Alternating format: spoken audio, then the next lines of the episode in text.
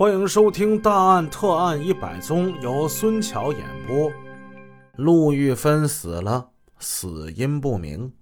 唐光出席了陆玉芬的遗体告别仪式，灵堂正中悬挂着一幅巨大的遗像。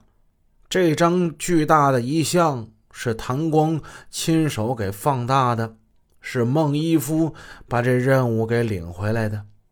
谭光手里拿着这张放大的遗像，黑白照片往前一摆，他也觉得瘆得慌啊。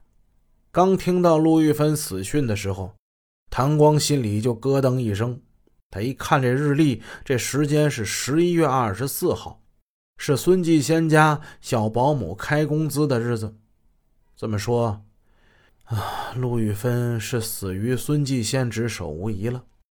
孙继先，他应该是给小保姆放了假，让他去银行取工资。他是在这段时间下的手啊。唐光他既惊喜又感到有些惋惜，想到那样一个很不错的女人，居然是死于非命，即使自己是情敌，也不可能无动于衷。在复杂的心情之中，还隐隐有一种不安。这孙继先挺狠呐，连陆玉芬这样的好妻子都能下其毒手。那么，如果有一天我跟他结了婚之后，如果如果有这方面的需要，他会不会连我一起？谭光想到这儿，他不敢往下想了。在遗体告别仪式上，谭光看见了孙继先。哭红的眼泡，那眼睛是又红又肿，胡子很长，悲痛不已，不禁是感到心痛。后来听孟一夫说，说孙继先难过的眼睛都看不见东西了，他心里更加的不安，便去了孙家。他以前曾经听一个小护士说，孙继先喜欢听音乐，但是他家中好像只有一盘钢琴曲。这样啊，谭光买了两盘磁带，买了一盘《梁祝》，买了一盘《夜沙龙》，把两盘磁带带去了。此时，孙家客厅里有一些医院的人，其中有万恩林，还有刁伟昌。他们看见谭光之后，寒暄几句，都知趣的离开了。孙家一切都显得很乱。孙继先的胡子依然没刮。脸消瘦了很多，不过他的身体状况远非别人说的那么严重。眼睛虽然有些血丝，但看清东西那还是没问题的。看到谭光，孙继先精神一振，神态上恢复了老样子。谭光小声跟他说：“你真有魄力，哎，这不还是为了你吗？”我走这一步也不容易呀，是不是？稍停，孙继先接着说：“我跟你讲啊，我用那种药，毒性很大，连辽宁中医那帮老医生他们都不敢用。可是这药现在呀，已经让我给玩活了。”谭光暗暗佩服他的心计和才智。谭光啊，你可能不知道我现在的这心情。孙继先声音低沉，他悲伤的神态又回到脸上了。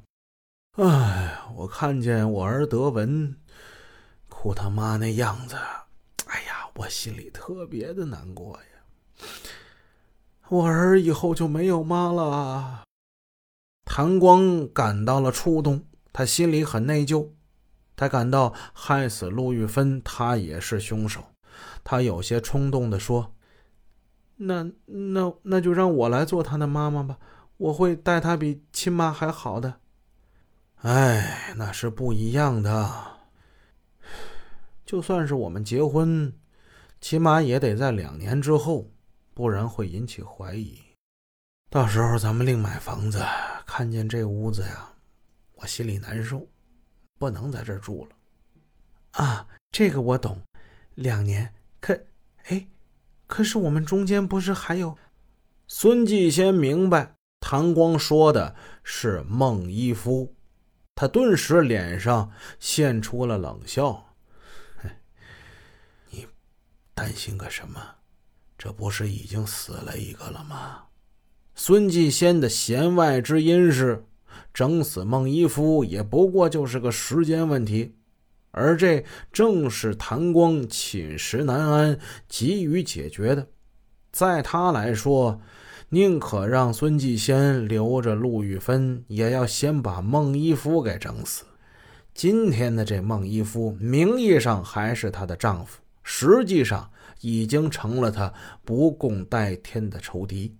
这孟一夫一天不死，他就一天得不到从精神到肉体上的解脱。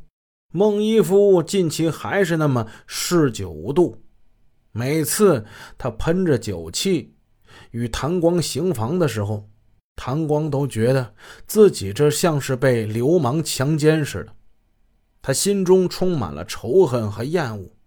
实际上，早在孙继先谋害陆玉芬的时候，谭光就已经在和孙继先多次谋划着如何杀害孟一夫的方法。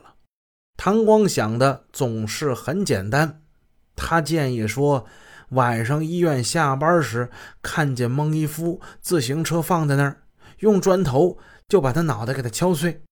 孙继先摇摇头，这女人这想的杀人方法也太简单了。这种打破头颅、鲜血四处崩溅的杀人方法可不是他的风格。要不然，你你外出，你把他，你把他带走，你在海里游泳的时候，你就把他淹死。哦，那为什么要游泳淹死他呢？因为他爱游泳啊，他老想下水。啊，那完了，那我水性还不如他呢，别让他把我弄死了。孙继先自嘲地说道。他想了一会儿，哎，那我下乡的时候啊，听说当时有个农民用装一六零五的瓶子打酱油，一下子就毒死好几个。你想啊，他当时用了一个空瓶子打这酱油，毒性就这么大。如果真是能弄出点那个农药的话呀，那那农药好弄不啊？不好弄。除非你跟红军说说，看看他能不能弄到。从谭光嘴里，孙继先已经知道他和小妹妹妹夫那种无话不说的亲密关系。孙继先告诉谭光，他家很快要装电话机了，以后每天中午给他打个电话。于是后来，电话成了他们约会、鬼混、谋划杀人、勾当的热线。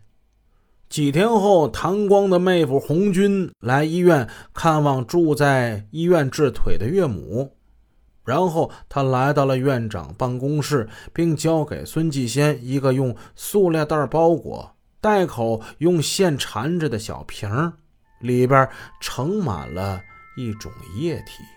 孙继先明白这是什么玩意，然后就把这东西放进写字台的抽屉里边了。